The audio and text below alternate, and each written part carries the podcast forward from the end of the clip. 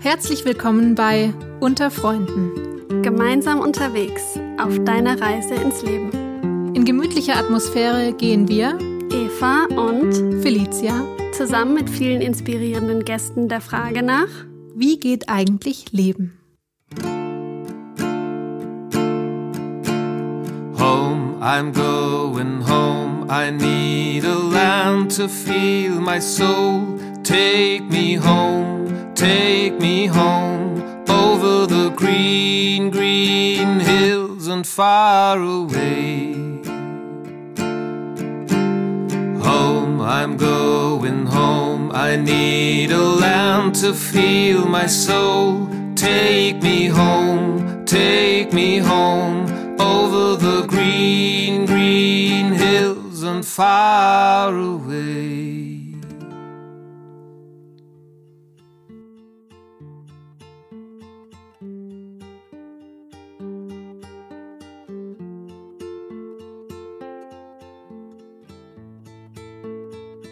Hallo und herzlich willkommen. Ich freue mich, dass du wieder eingeschaltet hast äh, bei Unter Freunden und ja, jetzt die nächsten Minuten, Stunden, mal schauen, wie lange es wird, ähm, hier mit uns verbringen möchtest. Heute ist Pierre bei uns zu Gast. Hallo, lieber Pierre.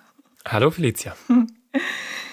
Ja, ich freue mich ganz besonders, diese Folge heute mit dir zu machen, weil ich schon ganz früh immer wieder im Zusammenhang mit dem Podcast an dich gedacht habe.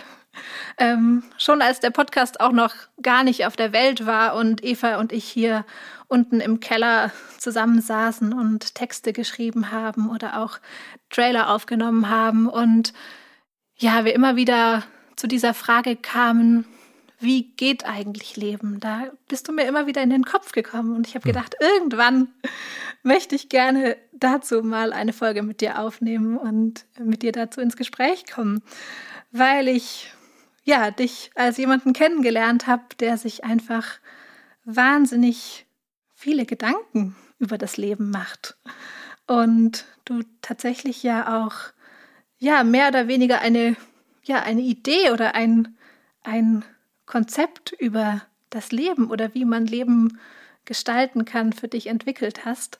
Und da bin ich ganz gespannt, heute von dir zu hören. Genau, ja. dieses ja, Konzept von den Lebenswirbeln, davon hören wir dann gleich. Und jetzt äh, zu Beginn möchte ich dich noch ein bisschen näher kennenlernen und unsere mhm. Hörerinnen und Hörer sicher auch. Ähm, vielleicht zu Beginn, was, was würdest du denn sagen, wenn ich dich so irgendwo auf der Straße treffen würde und so einen Smalltalk mit dir anfangen würde, was machst du denn eigentlich so? So, genau, wo, womit verbringst du deine Zeit? Was würdest du der Person sagen? Ich würde wahrscheinlich erstmal eine Weile nichts sagen. Mhm. Weil genau diese Frage, und was machst du eigentlich so, im Kern quasi von meinem Konzept liegt. Oder dass ich gemerkt habe, dass ich immer wieder Phasen in meinem Leben hatte, wo ich keine klare Antwort geben konnte darauf. Mhm weil die ja meistens impliziert, dass man sagen kann, ich mache gerade eine Ausbildung zum Schreiner oder ich studiere Psychologie oder ich arbeite als Zirkusdirektor oder so. Also irgendwas, wo wie so ein, die paar Worte, dieser eine Satz, den man irgendwie sagen kann. Ja. Und tatsächlich gibt es in meinem Leben neben den Workshops, und da kommen wir vielleicht auch noch zu, und zu diesen Lebenswirbeln, auch einfach viel, wo ich sagen würde, ich tue nichts mit meinem Alltag, was sich in so eine Box bringen lässt. Ähm, aber genau, ich würde wahrscheinlich schon irgendwie darauf antworten, dass das, was mich irgendwie mit am tiefsten bewegt, ist irgendwie Menschen zu unterstützen, sich selber besser kennenzulernen und dem auf die Spur zu kommen, was sie vielleicht einzigartig macht und was sie Besonderes in die Welt bringen können. Weil ich glaube, da natürlich Ansätze existieren, aber genau, bestimmte Perspektiven ich da noch nicht so kennengelernt habe und deswegen das einfach selber in die Hand genommen habe, sozusagen. Mhm. Ähm, und ganz konkret sieht es so aus, dass ich da zum Beispiel bei den Freunden immer wieder bei freiwilligen Seminaren eintägige Workshops zu dem Thema gebe. Ähm, jetzt gerade habe ich viel an der neuen Webseite gesessen, sozusagen. Äh, das ist auch eine Ausdrucksform davon. Ich habe jetzt einen YouTube-Kanal dazu gestartet, um da auch noch unabhängig von Workshops sozusagen meine Ideen zu teilen. genau, also gerade dreht sich auf jeden Fall sehr viel ähm, in meinem Was machst du eigentlich so mhm. um dieses Thema. Und ansonsten würde ich vielleicht noch sagen, dass ich in einem kleinen bayerischen Dorf im Allgäu lebe, in einer Fünfer-WG. Äh, und wir sind wahrscheinlich so die einzige WG in diesem Dorf. Zumindest haben wir noch keine andere kennengelernt. Ähm, genau so viel und dann würde ich gucken, wohin das Gespräch wohin geht. das Gespräch führt. Tatsächlich geht es mir auch so immer, wenn ich irgendwie über dich erzähle und die Menschen dann so fragen, ja, was, was macht der so? Was ist ja. der? Dann denke ich immer so, hm, was hm. ist das? Was? Ich, genau, ich merke auch, dass meine, meine Kategorien, die ich so im Kopf habe, äh, um zu erklären, was Menschen haben, so machen, dass das da ganz schnell an seine mhm. Grenzen stößt und das total spannend ist. Ja. Ja. Ja, und um äh, dich noch ein bisschen näher oder vielleicht von einer anderen Seite kennenzulernen, habe ich auch dich gefragt, ob du Lust hast, uns zwei Dinge oder drei Dinge über dich zu verraten, von denen zwei wahr sind und eine eine Lüge. Und mhm. äh, zum Glück hast du gesagt, du hast Lust darauf. Ja. Deswegen bin ich ganz gespannt, äh, das zu hören. Okay. Äh, ja, ich hatte auf jeden Fall Lust mhm. darauf und ich finde es gar nicht so leicht. Fand es gar nicht so leicht. Und ich werde mich jetzt üben, alle drei Aussagen möglichst gleich neutral von mir mhm. zu geben, damit äh, du und noch niemand anders erahnen kann, was stimmt und was nicht. Der erste Fakt ist, ich habe mal in einem Jahr weniger als fünf Gebrauchsgegenstände gekauft. Zweitens, mhm. ich bin in Frankreich geboren. Drittens, ich habe durchs FSJ Rappen gelernt. Okay. Hm. Also ich kenne dich schon ein, ein bisschen. Mhm. also ich glaube, dass ja, das Rappen ist auf jeden Fall ähm, etwas, was ich dir, was ich dir zutraue oder was ich denke. Mhm. Dann mit den Gebrauchsgegenständen und ähm, in Frankreich geboren. Das ist natürlich, ah, das mit in Frankreich geboren, das könnte auch voll die Falle sein, weil du wahrscheinlich oft gefragt wirst, ob du aus Frankreich kommst oder irgendeinen Bezug dazu hast, weil dein Name das vermuten lässt. ähm, aber ja, ich gebe euch da draußen auch noch ein bisschen Zeit zu überlegen. Ähm, also ich, äh, hm, ich glaube, dass Frankreich die Lüge ist. Mhm. Und? Soll ich es auflösen? ja. Äh, ja, tatsächlich, Frankreich ist die große Lüge meines Lebens. genau. Äh, tatsächlich, genau wie du sagst, äh, wurde ich das immer wieder in meinem Leben gefragt, ob ich in Frankreich geboren wurde oder irgendwie französische Wurzeln habe. Aber tatsächlich ähm, hat mir meine Mama den Namen gegeben, weil sie sehr gerne Winnetou früher geschaut hat. Ah. Für die, die das nicht kennen, das ist ein, eine Serie, glaube ich, sogar gewesen oder auf jeden Fall mehrteilig, ähm, wo es den Indianer Winnetou und den Sheriff Cowboy oder so, Old Shatterhand, mhm. glaube ich, gab. Und der Schauspieler von Winnetou hieß Pierre Brice. Und äh, ah. äh, meine Mama fand diesen äh, Schauspieler und Winnetou toll und hat sich auch immer gewünscht, dass ich irgendwann mal so lange Haare habe oder so wie der. das haben meine Haare leider nie so richtig hergegeben von ihrer Lockigkeit her. Äh, genau, aber das ist quasi die, die wahre Geschichte hinter dem Namen. Ähm, und ich habe tatsächlich äh, mit Französisch ganz, ganz wenig am Hut. Ich habe das sogar so früh, wie es ging, in der Schule abgewählt, weil ich ähm, mit vor allen Dingen den Lehrkräften nicht so ein Glück hatte, die versucht haben, mir das beizubringen, ähm, auf Arten, die mir nicht so gefallen haben. Äh, genau. Das heißt aber auch, ich habe tatsächlich durchs FSJ Rappen gelernt. Mhm. Ich hatte nicht bei den Freunden, aber ich habe auch ein freiwilliges soziales Jahr gemacht. 2011 war das damals. Und wir hatten auch so Seminare und eine von meinen Mitfreiwilligen aus diesem Träger hat an einer Schule gearbeitet, wo immer wieder ein Rapper aus Berlin, Ame Wu heißt der, ähm, hinkam und Workshops gegeben hat mit den SchülerInnen dort.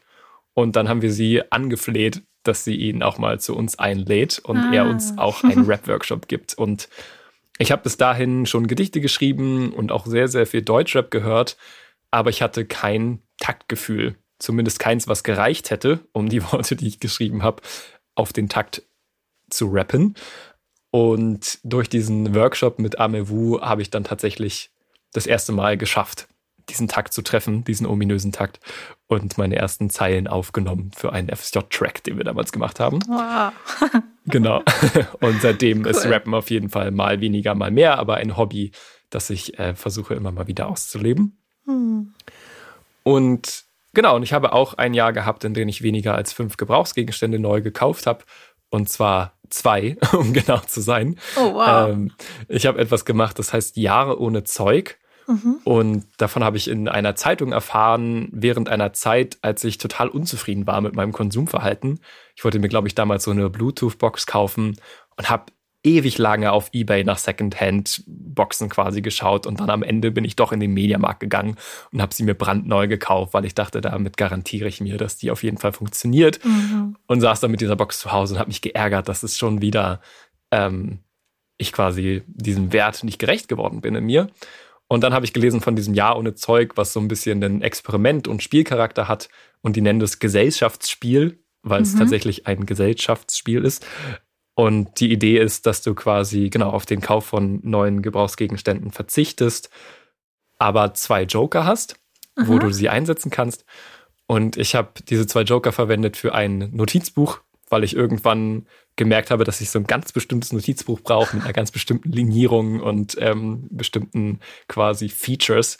Äh, und ich dachte vorher, okay, das wird eines der leichtesten Dinge sein, die ich mir einfach basteln kann mit dem, was ich zu Hause habe. Aber es musste genau dieses Notizbuch sein. Und das zweite war witzigerweise eine Glühweintasse.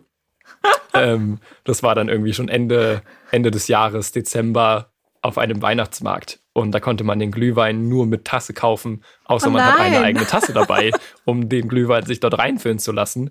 Und ich wusste, ich werde keinen weiteren Joker mehr brauchen in diesem Jahr und habe dann gedacht, okay, dann kaufe ich jetzt diese Glühweintasse. Die Glühweintasse. Genau.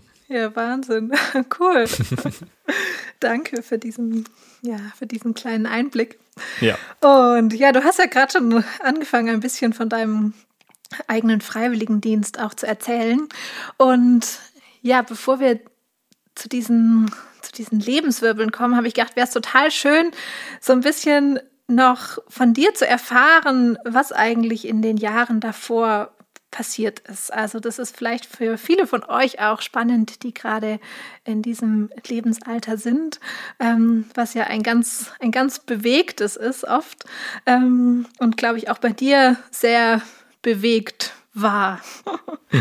ähm, genau, vielleicht aber ganz, ganz zu Beginn, bevor wir auf das so Bewegte kommen, wenn du auch hier äh, rein von dem, was auf einem Papier stehen würde, beschreiben müsstest, was hast du denn in diesen paar Jahren so nach deiner Schulzeit gemacht? Ja. Könntest du uns das einmal erzählen? Eine meiner leichtesten Übungen. Genau. Das ähm, genau, das sage ich deshalb, weil ich das in den äh, Workshops auch immer erzähle. Also ich habe 2011 Abitur gemacht und habe dann im August 2011 oder September 2011 mein freiwilliges soziales Jahr gemacht oder angefangen bis 2012 dann im August oder September. Und da ging es vor allem darum, so Klassenfahrten, Schülervertretungsfahrten und Berufsorientierungsseminare ähm, vorzubereiten, zu, durchzuführen und nachzubereiten.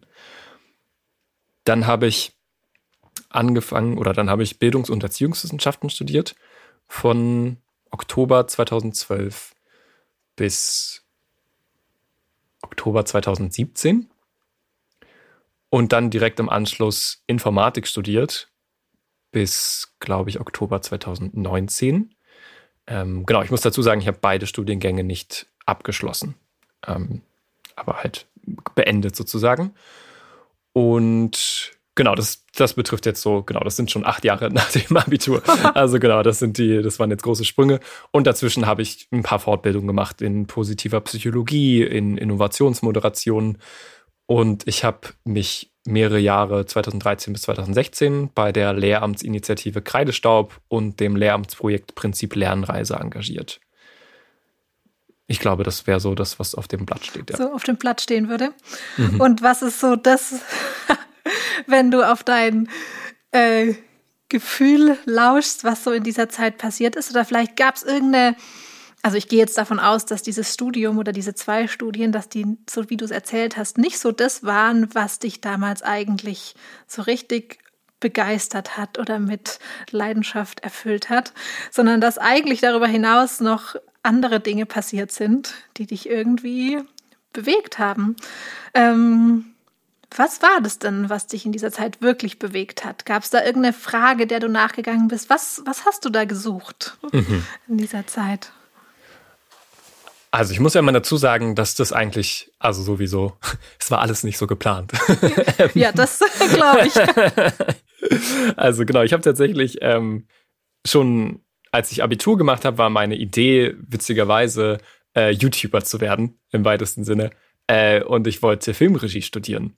Mhm. Ähm, und ich hatte angefangen in der Oberstufenzeit so Musikvideos mit Freunden und Freundinnen zu drehen oder so den Singtalenten aus meiner Schule. Und dachte, ja, in die Richtung könnte es gehen. Was wäre das Beste? Ich könnte einfach Filmregie studieren. Ähm, ein bisschen äh, unterschätzend, dass es erstens äh, nur fünf Plätze meistens gibt pro mhm. Jahr für so einen äh, Studiengang an, an den Schulen, an den Hochschulen. Und ich war auch noch zu jung. Das heißt, ich musste noch eh ein Jahr warten, bis ich mich darauf bewerben kann. Und ich war also rückblickend total naiv. Ich war niemals auf dem Niveau, was es gebraucht hätte, um dort angenommen zu werden. Aber das hat mich nicht so gekümmert. Ähm, und dann dachte ich, ich nutze das Jahr nach dem Abi einfach, um so ein paar Projekte zu machen, um genug Erfahrung zu sammeln. Und oder anders gesagt, ich hatte eine Lücke vor in meinem Lebenslauf. Mhm. Und äh, mit diesen Nichtplänen bin ich dann äh, bei meinem Papa zu Besuch gewesen, den ich alle paar Wochenenden zu dem Zeitpunkt gesehen habe und habe ihm davon erzählt und er äh, hörte sich das so an und meinte, hm, du weißt schon, dass ich nicht verpflichtet bin, dir Unterhalt zu zahlen, wenn du keinen durchgängigen Bildungsweg hast. Mhm. Ähm, und das war mir nicht so klar und hat irgendwie ganz schön Effekt gehabt und irgendwie wollte ich auch äh, diszipliniert und mich um mein Leben kümmernd wirken von meinem Papa. Mhm. Also habe ich gedacht, oh Mist, dann muss ich jetzt ja irgendwas finden. Und habe dann, ich war der erste Jahrgang, bei dem es diesen Bundesfreiwilligendienst gab und ganz Berlin war davon plakatiert von diesen ähm, Plakaten davon. Also bin ich auf die offizielle Webseite davon gegangen und habe nach Freiwilligendiensten gesucht, die noch eine Stelle frei haben, weil es war schon Ende August oder so.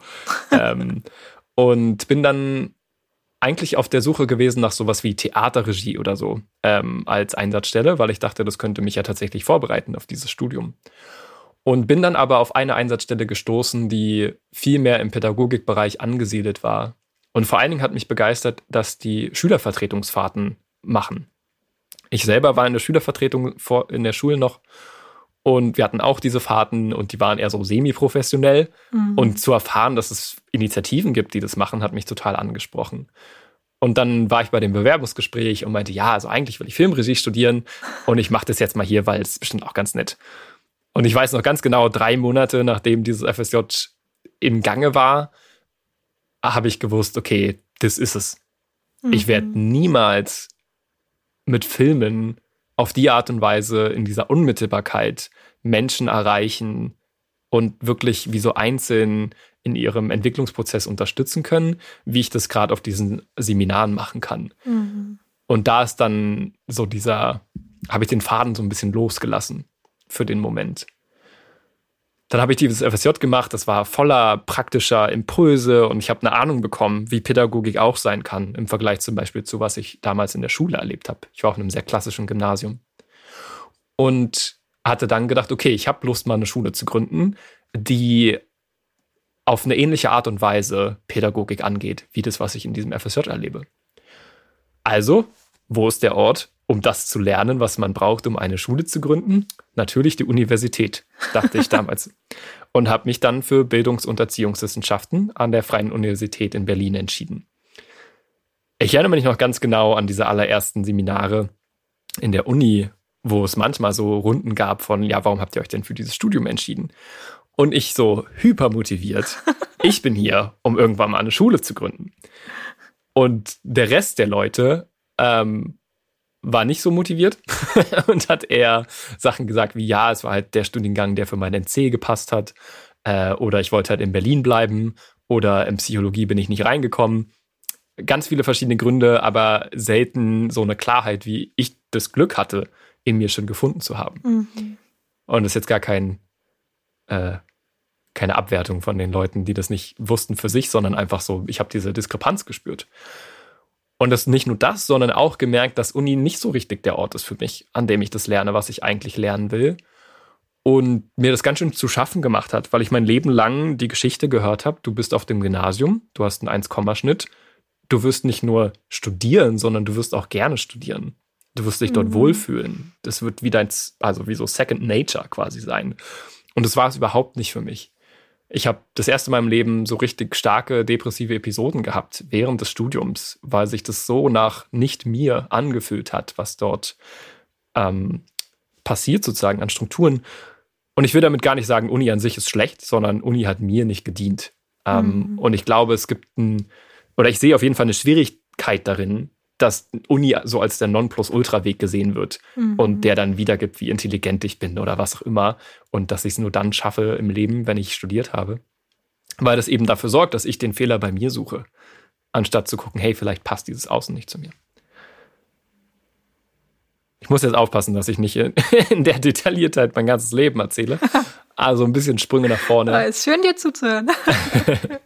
Ich habe dann Leute kennengelernt, denen es ähnlich ging, die ähnlich motiviert waren. Das waren so ein bis zwei Prozent, würde ich sagen. Nicht nur in meinem Jahrgang, sondern in höheren Jahrgängen, im Lehramtsstudium. Es war wirklich wie so eine Suche nach Gleichgesinnten, kostet es, was es wolle. Also wie mhm. so ein mhm. wirklich in so in der Mensa sitzen und irgendwelchen Nebengesprächen lauschen und plötzlich merken, oh, ich bin vielleicht doch nicht ganz alleine mit dem, wonach ich mich hier sehne. Und Stück für Stück hat sich dann eine Initiative zusammengefunden, die heißt Kreidestaub. Und das ist das, was ich vorhin kurz erwähnt habe in meinem auf dem Papier stehend, die mhm. Lehramtsinitiative. Und Kreidestaub war aber nicht nur einfach drei Jahre lang ehrenamtliches Engagement, das war drei Jahre lang mein Lebensmittelpunkt. Mhm. Und das, was ich eigentlich von Uni wollte. Eine Gruppe an richtig motivierten Leuten, die nicht den ganzen Tag über Uni meckern oder sich aufreiben daran, in Gremien zu sitzen und irgendwelche neuen Regelungen durchzuboxen, was sich wie ein Kampf anfühlt. Und ich glaube, diese Kämpfe sind auch wichtig, gerade was so Gerechtigkeit und genau Bildungsgerechtigkeit und so weiter angeht. Aber ich habe für mich gemerkt, dass worauf ich hinaus will, braucht, glaube ich, andere Wege. Und wir haben uns dann zusammengetan und gefragt, okay, was brauchen wir denn, was vermissen wir denn von Uni und können wir uns das nicht selber organisieren? Und jetzt merke ich gerade, dass ich schon ganz viel aufgreife, was wir mit den Lebenszubinden nachher nochmal genauer angucken können. Mhm. Weil genau das, was ich gerade erzähle, sich mit diesem Modell wunderbar erklären lässt. Was dann nämlich geschehen ist, dass wir dieser inneren Frage gefolgt sind, was brauchen wir denn und wie würde das aussehen und wo haben wir eigentlich Bock? So, also wirklich mhm. auch von einem Ort von, wo habe ich Lust zu gehen? Und wir hatten Lust darauf, gute Schulen mit eigenen Augen zu sehen. Wir haben in der Uni immer wieder gehört von irgendwelchen tollen Bildungssystemen in Schweden und Finnland, oder von einzelnen außergewöhnlichen Schulen irgendwo auf der Welt, aber ganz wenig wurde über außergewöhnliche Schulen innerhalb von Deutschland gesprochen.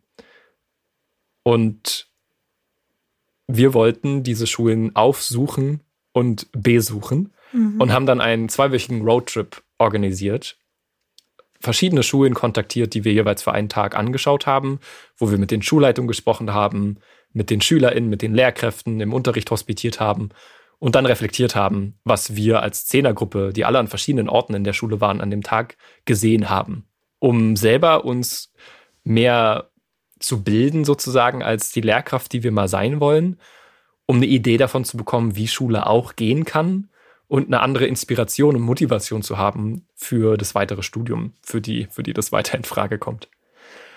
Und genau, dann kam eins zum anderen. Diese Reise war fantastisch. Leute haben uns Buchdeals angeboten. Wir sind offene Türen eingerannt. Schulleitungen haben gesagt, sie wollen bei der nächsten Reise mitkommen. ähm, wir hatten das Gefühl, wir sind da richtig an was dran. Mhm. Und das soll nicht bei diesem einmal bleiben. Ja. Und dann haben wir eine Möglichkeit gefunden, das an der Humboldt-Universität als Projektformat auszuprobieren, wo Studierende teilnehmen können und das sogar angerechnet bekommen. Und aus diesem einmal wurde wieder nicht nur einmal, sondern im nächsten Semester gab es dann plötzlich zwei Reisen an der Humboldt-Universität. Die Reisen waren in den Semesterferien, die Vorbereitung fand im Semester statt.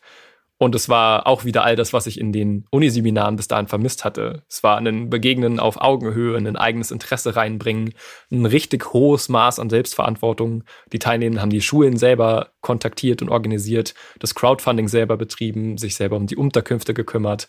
Also kein All-Inclusive-Paket, keine Exkursionen, wo der Professor sagt, die sechs Schulen schauen wir uns jetzt alle mal an, ob ihr wollt oder nicht, mhm. sondern komplett aus dem eigenen Antrieb heraus. Und Genau. Und irgendwann ist dieses Projekt größer geworden. Es gab viele, viele Standorte in Deutschland, an denen solche Reisen gestartet sind. Mittlerweile irgendwas zwischen 100 und 150 Reisen, die stattgefunden haben nach diesem Format. Und genau. Und ich habe aber irgendwann gemerkt, es ist ein großartiges Projekt. Ich könnte eigentlich nach nicht mehr fragen. Ich habe ein unfassbar tolles Team, in dem ich arbeiten darf. Ich bin ständig an der Schwelle der Selbstwirksamkeitsmaximale Entfaltungs, was auch immer. Aber dieses Thema hat mich irgendwie nicht mehr so berührt. Ich habe das mhm. Gefühl, ich habe mit diesem Projekt die Schule gegründet, die ich immer gründen wollte, weil es sowas wie kollegialen Austausch gab zwischen den Menschen, die diese Gruppen anleiten in ganz Deutschland, weil es sehr viel Verantwortung in die Studierendenrolle gegeben hat, die Teilnehmenden. Und ich habe das Gefühl, ah ja, das ist die Schule, die ich gründen wollte. Ich will gar nicht mehr Lehrer werden. Ich will gar nicht jemals in so einem Gebäude mit einer festen Klasse sein. Und das hat erstmal war das so, ah, okay, alles klar, dann bin ich vielleicht nicht mehr Teil dieses Projekts irgendwann. Und dann irgendwann fing es an, mir aber ganz schön Angst zu machen. Weil ich gemerkt habe, äh, was mache ich denn jetzt stattdessen? Mhm. Weil ich habe ja kein Studium. Oh Mist, ich bin da noch eingeschrieben, äh, weil ich die ganze Zeit Angst hatte, was passiert, wenn ich mich äh, ausschreibe, sozusagen aus der mhm. Uni. Lande ich dann auf der Straße? Oh Gott, dann habe ich ja einen Abbruch und eine Lücke in meinem Lebenslauf. Mich wird ja nie jemand mehr nehmen äh, und bezahlen. Ähm, ich habe ich hab quasi das Spiel des Lebens verloren, eigentlich. ähm, und das war der Moment, wo die Lebenswürfel eigentlich entstanden sind, weil ich nach einer Variante gesucht habe, um anders über mein Leben sprechen zu können, mhm. als mit diesem Lebenslauf, der mir all diese Zukunftshorrorszenarien sozusagen kommuniziert. Mhm. Was es genau alles war, erzähle ich dann gleich noch. Ja. Was danach losging, war dass ich gemerkt habe, ich will irgendwie noch andere Dinge erleben. Und ich bin gerade in so einer richtig dollen Orientierungs- und Suchungsphase eigentlich. Und das, was mich gerade am meisten unterstützen würde, wäre eigentlich sowas wie ein Grundeinkommen. Und dann habe ich ähm, sehr äh, kurze Rede, sehr langer Sinn. Ähm, nee, lange Rede, kurzer Sinn. Wer ist es? Naja, du weißt schon, was Doch ich meine. So, ja. Irgendwie so. Auf jeden Fall, äh, genau, will ich sagen, ich kürze das jetzt sehr doll. Habe ich am Ende eine Art Crowdfunding gemacht für etwas, das habe ich beziehungsvolles Schenkeinkommen genannt, wo Menschen mir Geld schenken konnten und ich gleichzeitig all das verschenkt habe, was ich getan habe, aber niemandem versprochen habe, irgendwas Bestimmtes zu tun. Und ein paar Monate später, nachdem es gestartet ist, habe ich dann auch mein Zimmer hinter mir gelassen, bin endgültig aus diesem Projekt ausgestiegen und wollte für ein halbes Jahr umherreisen durch Deutschland, Österreich, Schweiz. Verschiedene Veranstaltungen und Projekte, Projekthäuser besuchen, Freunde und Freundinnen, die ich über die Zeit kennengelernt hatte. Ein paar Monate nach dem Start dieser Reise bin ich in Stuttgart und wollte dort eine Lesung wieder auf Schenkbasis geben und begegnete, äh, auch wieder stark zusammengefasst, einen Millionär, der ähm, mir anbot, Geld zu schenken und letztendlich führte das dazu, dass ich von ihm ein Jahr lang ein Grundeinkommen von 1000 Euro im Monat geschenkt bekommen habe. Ich war letztendlich zwei Jahre quasi nomadisch unterwegs, ohne an einem Ort länger als acht Wochen am Stück gelebt zu haben in der Zeit. Hab dann ein halbes Jahr in einem Ökodorf im Allgäu gelebt, in einer Zwölfergruppe, in so einer Art Villa Kunterbund, mhm. ähm, um jetzt letztendlich in diesem bayerischen Dorf gelandet zu sein, von dem ja. ich erzählt habe. Und genau diese, weil, ne, das merkst du jetzt, ähm, diese ganze Phase von Grundeinkommen und Umherziehen lässt sich eben nicht auf dem Papier erzielen. Mhm. Und das ist eine der Knackpunkte oder der, der tiefsten Gründe, warum ich jetzt diese Arbeit mache, die ich jetzt mache, mhm. weil ich überzeugt bin, dass wir Erzählformen brauchen, die auch diese Art von Leben oder Lebensabschnitten kommunizieren können. Wo es nicht darum geht, meine Lücke irgendwie direkt wieder verwertbar zu machen. Und zu sagen, ja, in dem Jahr, wo ich jetzt Minecraft gestreamt habe, habe ich natürlich total meine technischen Skills entwickelt ähm, und weiß jetzt total, wie die Jugend tickt und es bietet sich total an für den Job, den ich jetzt mache. Das kann alles stimmen, aber ich finde total gefährlich, dass das die Autobahn in den Gedanken ist, die wir uns angewöhnt haben, dass wir diese Lücken irgendwie begründen oder rechtfertigen müssen. Mhm. Und was ist, wenn die einen Zweck in sich haben? Dieses Nichtwissen, was als nächstes kommt. Nicht wissen, mhm. was ich mal werden will, wenn ich groß bin. Was ist, wenn es genau darum geht, diese Frage nicht beantworten zu können? Mhm. Und das, was, wenn ich mir erlaube, dem mal Raum zu geben, auch diese Angst, die damit einhergeht, aber auch der Offenheit, mal gucken, was jetzt kommt. Mhm. Was ist, wenn es die eigentlich braucht? Um wirklich zu reifen und wirklich das zu finden, was ich in der Welt beitragen möchte, was mein Platz ist, ähm, sowohl im größeren Gefüge als auch vielleicht einfach ähm, in dem Job, in dem ich später mal arbeiten will.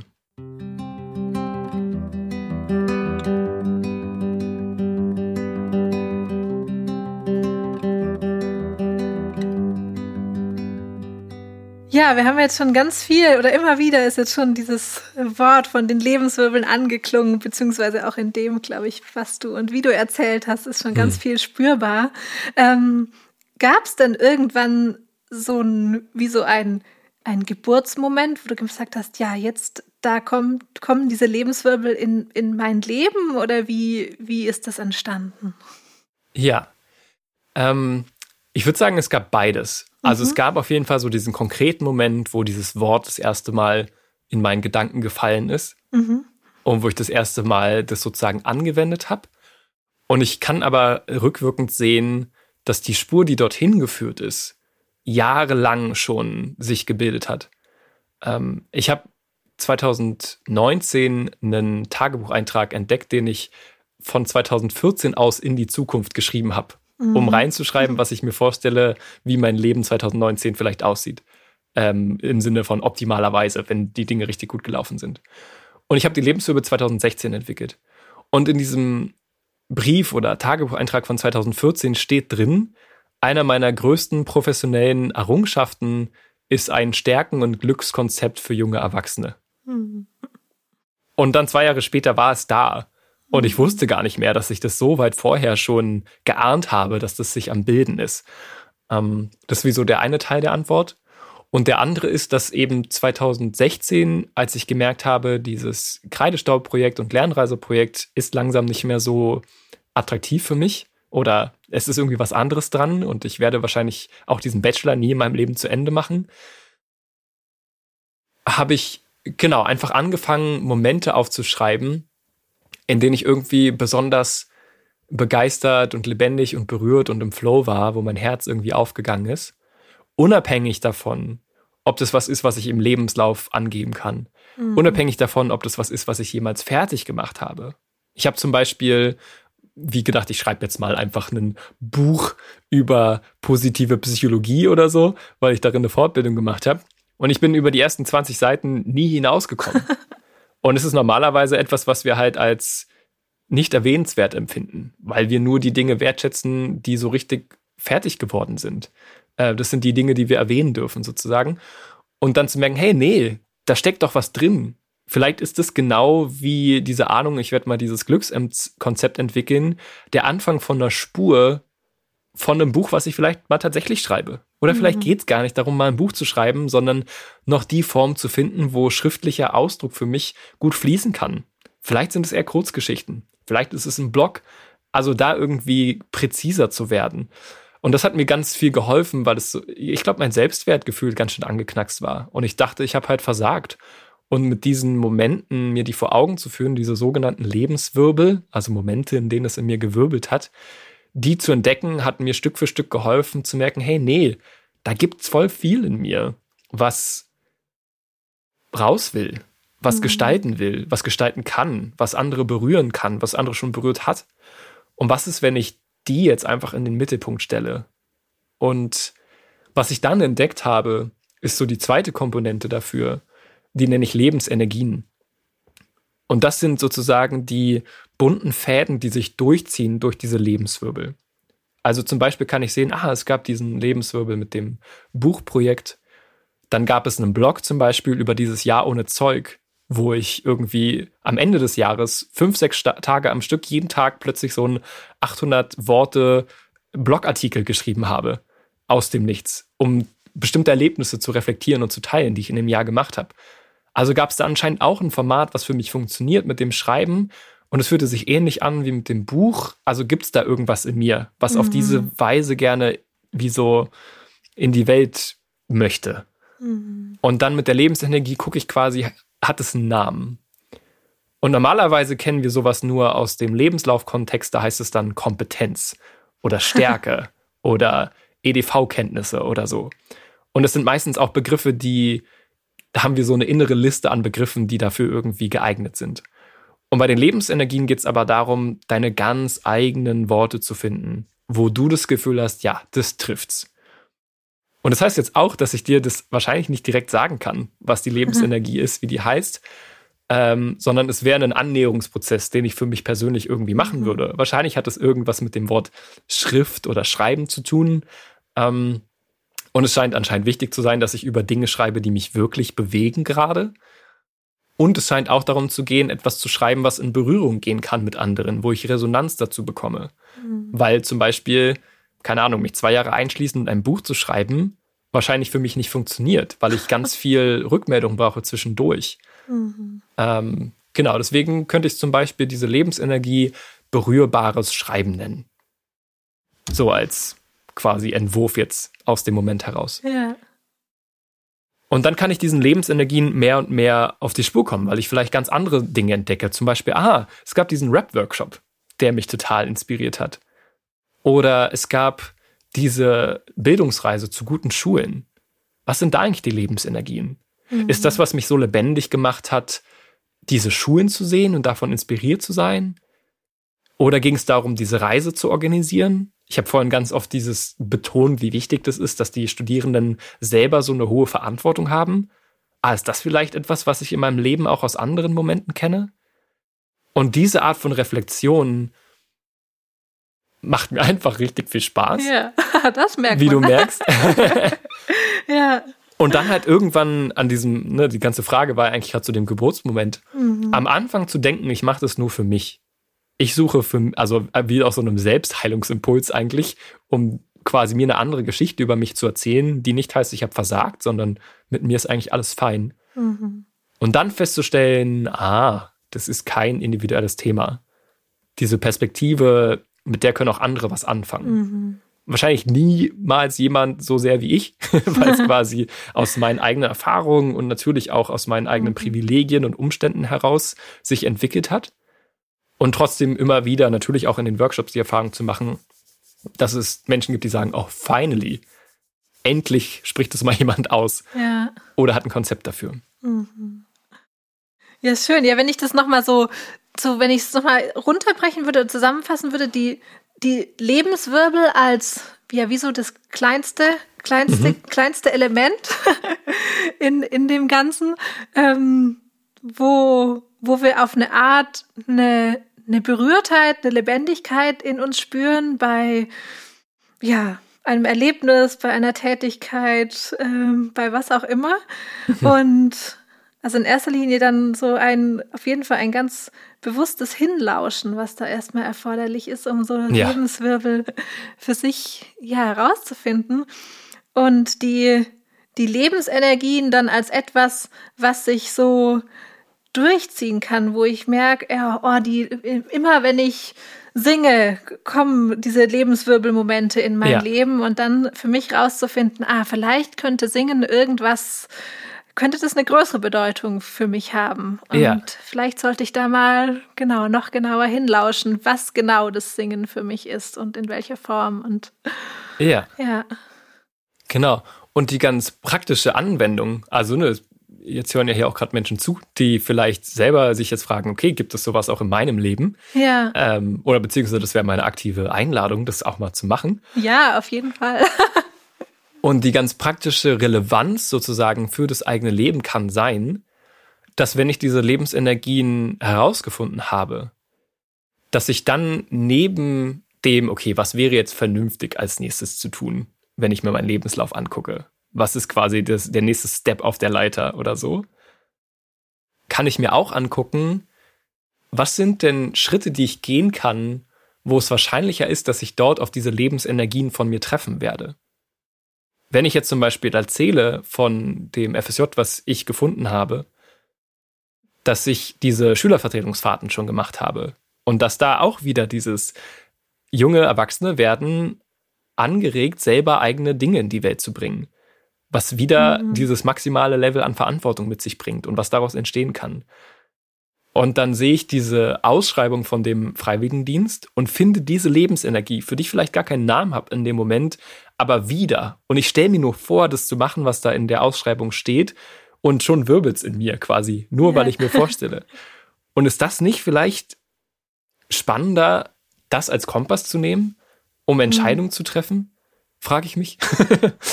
Das war ein lustiger Satzeinstieg. Aber, äh, also genau, oder äh, das ist irgendwie so die, die These, mit der ich quasi gehe in mir. Mhm. Weil was nämlich passiert ist, bestimmte Dinge, die diese Lebensenergien mit sich bringen, ist, dass ich meistens mit mehr Energie rausgehe, als ich reingegangen bin in diese Momente.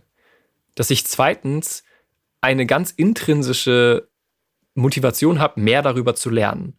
Und das heißt, mhm. mir fällt es richtig, richtig leicht, darin besser zu werden, mein Wissen zu erweitern, ähm, Leute zu begeistern und zu berühren, als wenn ich mich anstrenge, irgendwas zu machen, was vielleicht am Ende mehr Erfolg oder mehr finanzielle Freiheit oder was immer verspricht wo ich eben die ganze Zeit ankämpfe, weil ich merke, das ist nicht meins. Und mein ganz konkretes Beispiel war, in der Uni habe ich depressive Episoden bekommen, weil ich da versucht habe, auf eine Art zu sein, wie es mir eigentlich entspricht und mich von meinen Lebensenergien irgendwie ziemlich abgetrennt habe. Und trotzdem konnte ich auch in der Uni Momente entdecken, wie zum Beispiel immer, wenn es hieß, dass wir Vorträge halten dürfen, hatte ich immer richtig Spaß und habe mir die krassesten Präsentationen ausgedacht, die man machen könnte und irgendwelche coolen Animationen und Bildeffekte und was auch immer. Weil da war meine Lebensenergie bei Präsentieren, beim visuell Darstellen. Ähm, das heißt, selbst in so einem Kontext, wo ich insgesamt eher das Gefühl hatte, das ist nicht so meins, kann ich trotzdem entdecken, dass ich da kleine Wirbelchen vielleicht ähm, erleben kann mhm. und dieser Spur folgen, zum Beispiel. Ja. Ja, schön. Du hast mir neulich, oder jetzt, äh, als wir neulich telefoniert haben, noch von einer ganz neuen Idee da erzählt oder noch einem neuen Gedanken, der diese, mhm. äh, das noch so ein bisschen ergänzt, ähm, den ich auch total spannend fand, die, die Idee von der Wirbelfährte, also von so einer Spur, die sich so langsam herausbildet. Magst du die noch mit uns teilen? Ja, kann ich gerne machen. Dazu muss ich noch ein bisschen mehr ähm, Sprache beibringen, sozusagen. Mhm. Äh, genau, ich beziehe mich bei den Lebenswirbeln gerne auf, dass das eine Sprache ist, die Lebenswirbelsprache. Mhm. Und ein paar Vokabeln habe ich jetzt schon gesagt, die Lebenswirbel, die Lebensenergien. Es gibt noch andere Wirbel. Es gibt zum Beispiel die sogenannten Schattenwirbel. Das sind eben diese Momente, wo ich genau das Gegenteil erlebe, wo ich irgendwie, ähm, wo es auf eine unangenehme Weise in mir wirbelt, wo ich vielleicht wütend bin oder empört oder frustriert, wo irgendwas nicht so richtig passt. Mhm. Vielleicht kann ich es benennen, vielleicht auch nicht. Und meistens ist das die unerfüllte Sehnsucht nach einer Lebensenergie, die da drin steckt. Dann kann ich die Lebenswirbel noch unterscheiden zwischen reinfließenden und rausfließenden Lebenswirbeln. Reinfließende sind die, wo ich eine Inspiration zum Beispiel erfahre. Also wo ich Empfänger oder Empfängerin bin von dem, was lebendig macht. Äh, weil ich ein Buch lese, einen Vortrag höre, äh, von einer Idee erfahre, mhm. an etwas teilnehme. Und rausfließende Lebenswirbel sind dann das Gegenteil. Also wo ich selber vielleicht was schreibe, kreiere, erschaffe, ähm, einen Vortrag halte, einen Workshop gebe, ähm, andere von mir lernen sozusagen.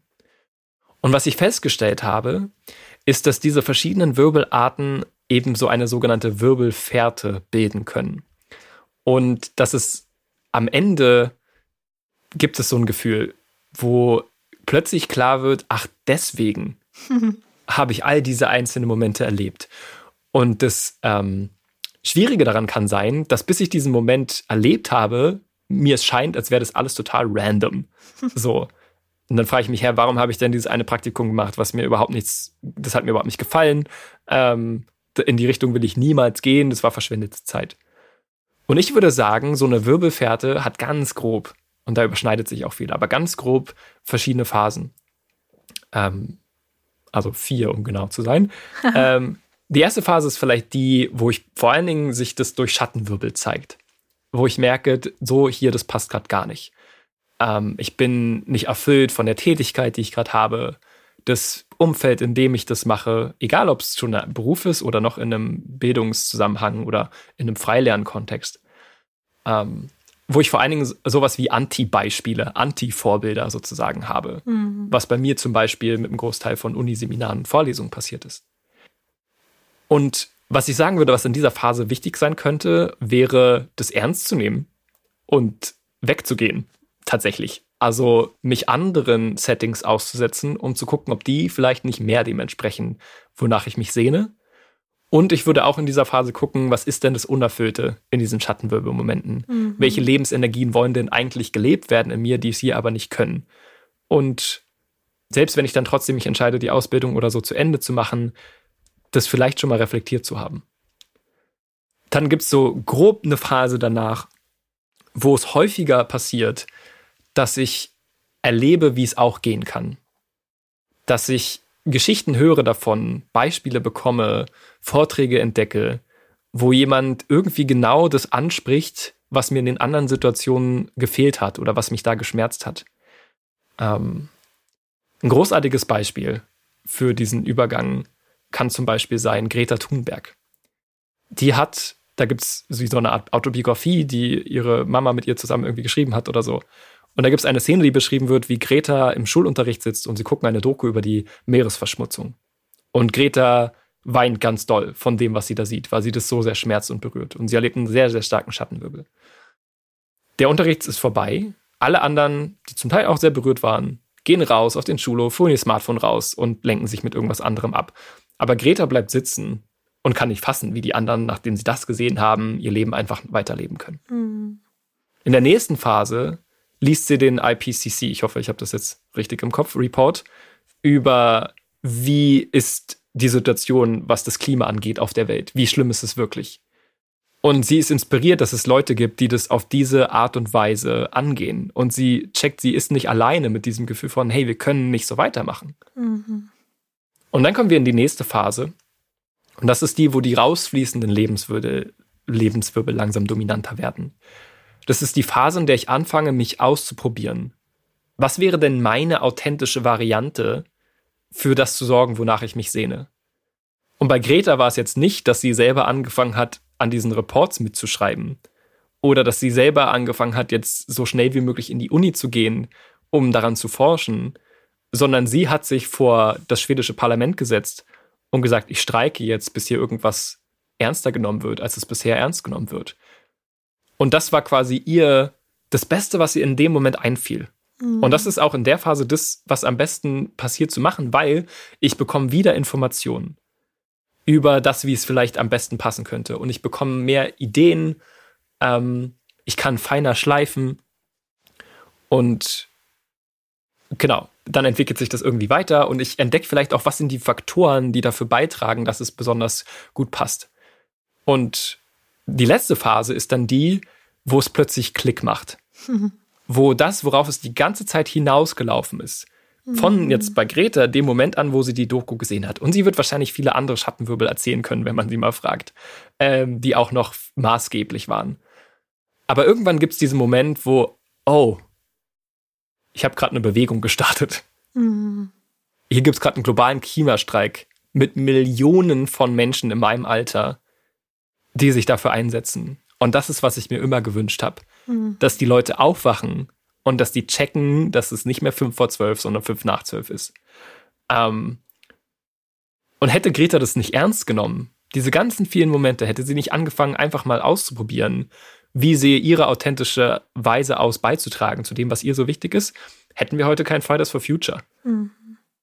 Und das heißt jetzt nicht, dass alle, die zuhören, das als Maßstab nehmen müssen, dass wir jetzt alle in Fridays for Future starten müssen, sondern ich will einfach zeigen, dass das aus dem Ernstnehmen von diesen Momenten passiert und mhm. in den mhm. verschiedenen Phasen drauf hören und niemand braucht jetzt von mir zu hören, dass es gut ist, irgendwo wegzugehen, wo es einem nicht gut geht, um darauf zu kommen. Es kann vielleicht helfen, das ein bisschen ernster zu nehmen, aber Greta hatte jetzt auch nicht von den Lebenswirbeln gehört und hat nur deswegen Fridays for Future am Ende entwickelt. Deswegen glaube ich, dass das, was ich hier beschreibe, oder anders gesagt, ich gucke eh bei dem, was ich mache, was beobachte ich und versuche das dann in Worte zu fassen, sozusagen. Mhm. Das ist eine meiner Lebensenergien. Dinge in Worte fassen und Konzepte dafür entwickeln. Ähm, und natürlich ist ein anderes Beispiel, und das habe ich jetzt immer mal so reingestreut, diese Lernreise am Anfang. Dass mir nicht gefallen hat, wie die Uniseminare sind in der ersten Phase, dass ich in der zweiten Phase von unfassbar inspirierenden Schulen gehört habe, die ich gerne mal mit eigenen Augen sehen wollte. Und dass ich von einer Gruppe gelesen habe, die einen Blog gemacht hat, die ja so eine Reise gemacht hat. Und dann habe ich gedacht, ah, das könnte ja vielleicht auch was für uns sein. Und dann beim Ausprobieren selber einfach mal zwei Wochen alleine rumgereist bin, ohne Schulkontext und gemerkt habe, das war nicht so gut. Mhm. Wenn ich das nächste Mal reise, brauche ich eine coole Gruppe zusammen und ein Thema und nicht einfach nur random von A nach B reisen. Und all das ist dann zusammengeflossen in dieses, ah, jetzt, darum ging's, mhm. diese Reise zu machen. Und was dann passieren kann, und es ist bei Greta so gewesen, es ist bei dieser Reise so gewesen, dass ich, sobald ich in diese späteren Phasen langsam übertrete, ich würde das sagen, wie die Welt mir entgegenkommt. Mhm. Also quasi zum einen die Leute, die dieselbe Sehnsucht teilen, aus dem Nichts plötzlich auftauchen und ich mich frage, wo wart ihr die ganze Zeit? dass, es, dass ich das Gefühl habe, ich renne offene Türen ein. Mhm.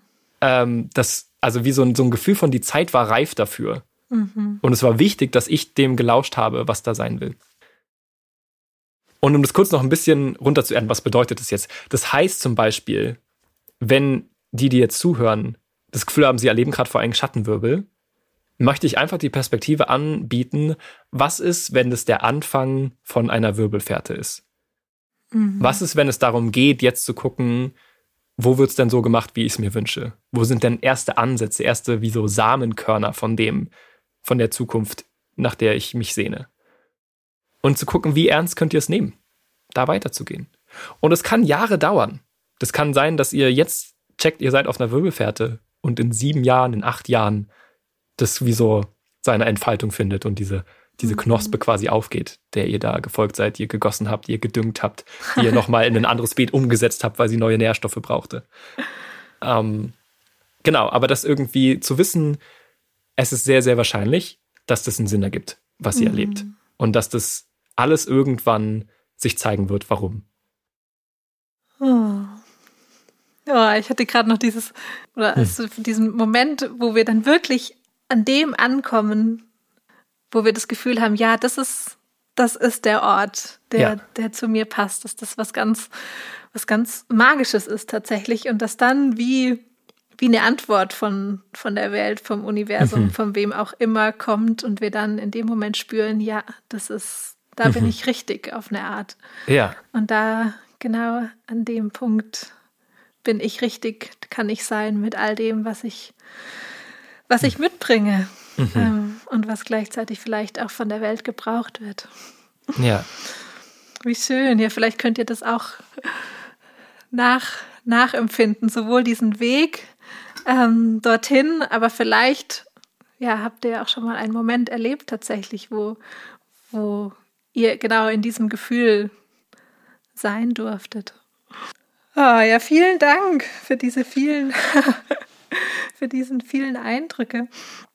Ich würde gerne, wenn wir so langsam zum Schluss kommen, ähm, dich noch fragen, wenn es jetzt da draußen unter den Menschen, die uns gerade zuhören, ähm, vielleicht ein paar gibt, die sagen, oh, ich hätte total Lust, mich damit weiter zu beschäftigen. Ähm, wie kann das denn ganz konkret aussehen in meinem Alltag? Wie kann ich das vielleicht einfließen lassen, dass ich so ganz langsam vielleicht anfange, mal mich mit diesen Lebenswirbeln zu beschäftigen? Ähm, vielleicht, wie sieht es bei dir aus oder hast du da, hast du da eine Idee, äh, wie so hm. eine Auseinandersetzung aussehen könnte? Ja, also, verschiedene Gedanken dazu. Das eine ist, ich würde auf jeden Fall empfehlen, die neue Webseite und den YouTube-Kanal aufzusuchen, weil ich genau dieser Frage dort begegne ähm, mhm. oder die da, da wie so meine Antworten drauf finde und unterstütze, damit anzufangen. Ich selber habe das sehr phasen- und schubweise. Jetzt gerade begeistern mich die Wirbelfährten sehr und ich sitze dann abends im Bett und lasse so zehn Wirbelfährten durch meinen Kopf gehen, die vielleicht in meinem Leben passiert sind. Ähm, oder ich, genau, schreibe Wirbel auf, weil gerade irgendwie ganz besondere passiert sind. Ähm, und was jetzt durch den Podcast natürlich sehr schwer zu kommunizieren ist, ist, dass das eine sehr visuelle Sprache ist. Mhm. Alle von den einzelnen Vokabeln, die ich erwähnt habe, haben ein eigenes Symbol. Und mein, meine Empfehlung wäre, dass ihr euch diese Symbole mal anschaut, zum Beispiel auf der Webseite. Und eine meiner Lieblingsdinge ist, einen sogenannten Whirlpool anzulegen. Das ist ein Wortspiel, weil es ein Pool für Wirbel ist. ähm, und das ist einfach ein, also ein Quadrat, was ihr euch quasi in euer Notizbuch malen könnt, ein großes. Und da drin könnt ihr Wirbel sammeln, die ihr in bestimmten Kontexten erlebt habt. Zum Beispiel in eurem FSJ, zum Beispiel in eurer Ausbildung, eurem Studium. Und dann könnte ich da zum Beispiel meine Vortragsmomente festhalten. Und dann habe ich diesen Whirlpool sozusagen in einem Notizheft. Und was ich dann noch machen kann, ist diese Geschichten zu erzählen. Also eine Person, der ich vertraue, eine Freundin, ein Freund, jemand aus der Familie, zu fragen, ob sie Lust hätte, mal Geschichten aus meinem Whirlpool zu hören. dann wird sie wahrscheinlich erstmal komisch gucken. ja. Aber ähm, genau, ihr könnt einfach sagen, äh, hast du Lust, dass ich dir von Momenten erzähle, äh, wo mein, genau, wo es mir einfach richtig gut ging. Ähm, weil meine Erfahrung ist, dass wenn ich diese Wirbel teile, dass ich dann noch mal viel mehr darüber verstehe, was die so besonders für mich gemacht hat. Und vor allen Dingen, wenn ich sie teile und mir auch richtig zugehört wird dabei, natürlich. Mhm. Ähm, das wäre so, ich würde sagen, die, die Startübung, die ich meistens mit an die Hand gebe. Ja. Einfach mal so einen Whirlpool anlegen und drei, vier, fünf, sechs von diesen Wirbeln einfach mal da reinzuschreiben. Und vielleicht schon auch die Lebensenergien zu identifizieren, aber erstmal über diesen Weg einzusteigen. Mhm. Ja. Und vielleicht, wenn ihr sowieso auch Tagebuch schreibt oder irgendwie sonst ja. Gedanken festhaltet, vielleicht ist das auch eine, eine Möglichkeit, da einfach sich immer wieder auf diese Momente zu fokussieren und vielleicht in Zukunft da einfach so einen kleinen Lebenswirbel reinzumalen und dem noch eine, eine Geschichte zu geben oder immer mal wieder genau diesen Momenten äh, zu lauschen. Genau, du hast ja schon gesagt, wenn ihr euch, wenn ihr euch nach weiteren Infos sehnt oder weiter eintauchen wollt, du hast eine ganz neue Homepage, auf der man ganz, ganz viel finden kann dazu, auch einen YouTube-Kanal. Ähm, genau, und vielleicht seid ihr Pierre ja sogar schon mal im Rahmen von eurem Freiwilligendienst irgendwo begegnet. ähm, das ist auch nicht so unwahrscheinlich. Nee, tatsächlich nicht. Nee. Und ja, was jetzt noch gar nicht so viel angeklungen ist, aber was auf jeden Fall auch noch ein, ja, wahrscheinlich auch eine, eine kann man es eine Lebensenergie von ja. dir, Pierre, nennen, ist, dass du ähm, zu all dem, was du da erlebst, das immer wieder auch in, in Gedichte bringst ähm, und in ganz wunderbare Worte fasst. Und ähm, zum Abschluss haben wir gedacht, ähm, ja, würde der Pierre noch ein, ein Gedicht tatsächlich mit uns teilen. Und ihr könnt euch für einen Moment, falls ihr es noch nicht gemütlich habt, noch euch ganz gemütlich machen. Vielleicht einen Moment die Augen schließen und einem Gedicht lauschen. Ja, ich habe ein Gedicht mitgebracht, das sehr, sehr passend ist zu dem, worüber wir gerade gesprochen haben. Und wenn die Wirbelfährte poetisch erklärt werden könnte, würde sie wahrscheinlich folgenderweise klingen. Da ist eine Stimme in dir. Erst sagt sie dir, tue mehr von dem, was dich interessiert. Auch wenn es uncool scheint. Nach einer Weile sagt sie dir, tue mehr von dem, was dir Spaß macht. Auch wenn es unverschämt scheint. Nach einer Weile sagt sie dir, folge deiner Intuition. Auch wenn es unlogisch scheint. Nach einer Weile sagt sie dir, höre auf dein Herz, auch wenn es verrückt scheint. Nach einer Weile sagt sie dir, vertraue deiner Seele, auch wenn es gefährlich scheint. Nach einer Weile sagt sie dir, und jetzt schau dich an. Das alles war deine Zukunft, die wusste, wer du zu sein in der Lage bist. Das alles war dein Leuchten, das durch dich scheinen will. Das alles war dein Lied, das durch dich gesungen werden will.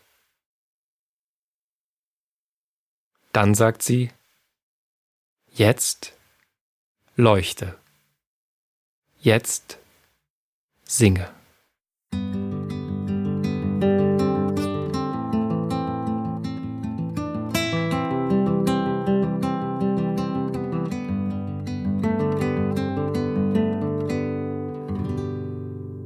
Vielen Dank. Jetzt bin ich gerade zum Abschluss doch noch ein bisschen neugierig, dich einmal ganz direkt zu fragen. Pierre, wie geht eigentlich Leben? ich glaube, Leben geht durch Lauschen. Zu lauschen, was für mich stimmig ist, was für mich nicht stimmig ist, was durch mich geboren werden will, was an der Zeit ist zu sterben, loszulassen. Und Leben bedeutet für mich auch, dieses Erlauschte ernst zu nehmen und für das zu gehen, was einem wichtig ist. Vielen Dank für all ja. das, dass du das mit uns geteilt hast heute. Und ja, vielen Dank an euch alle da draußen, die ihr uns heute gelauscht habt. Und ähm, ja, bis zum nächsten Mal. Tschüss.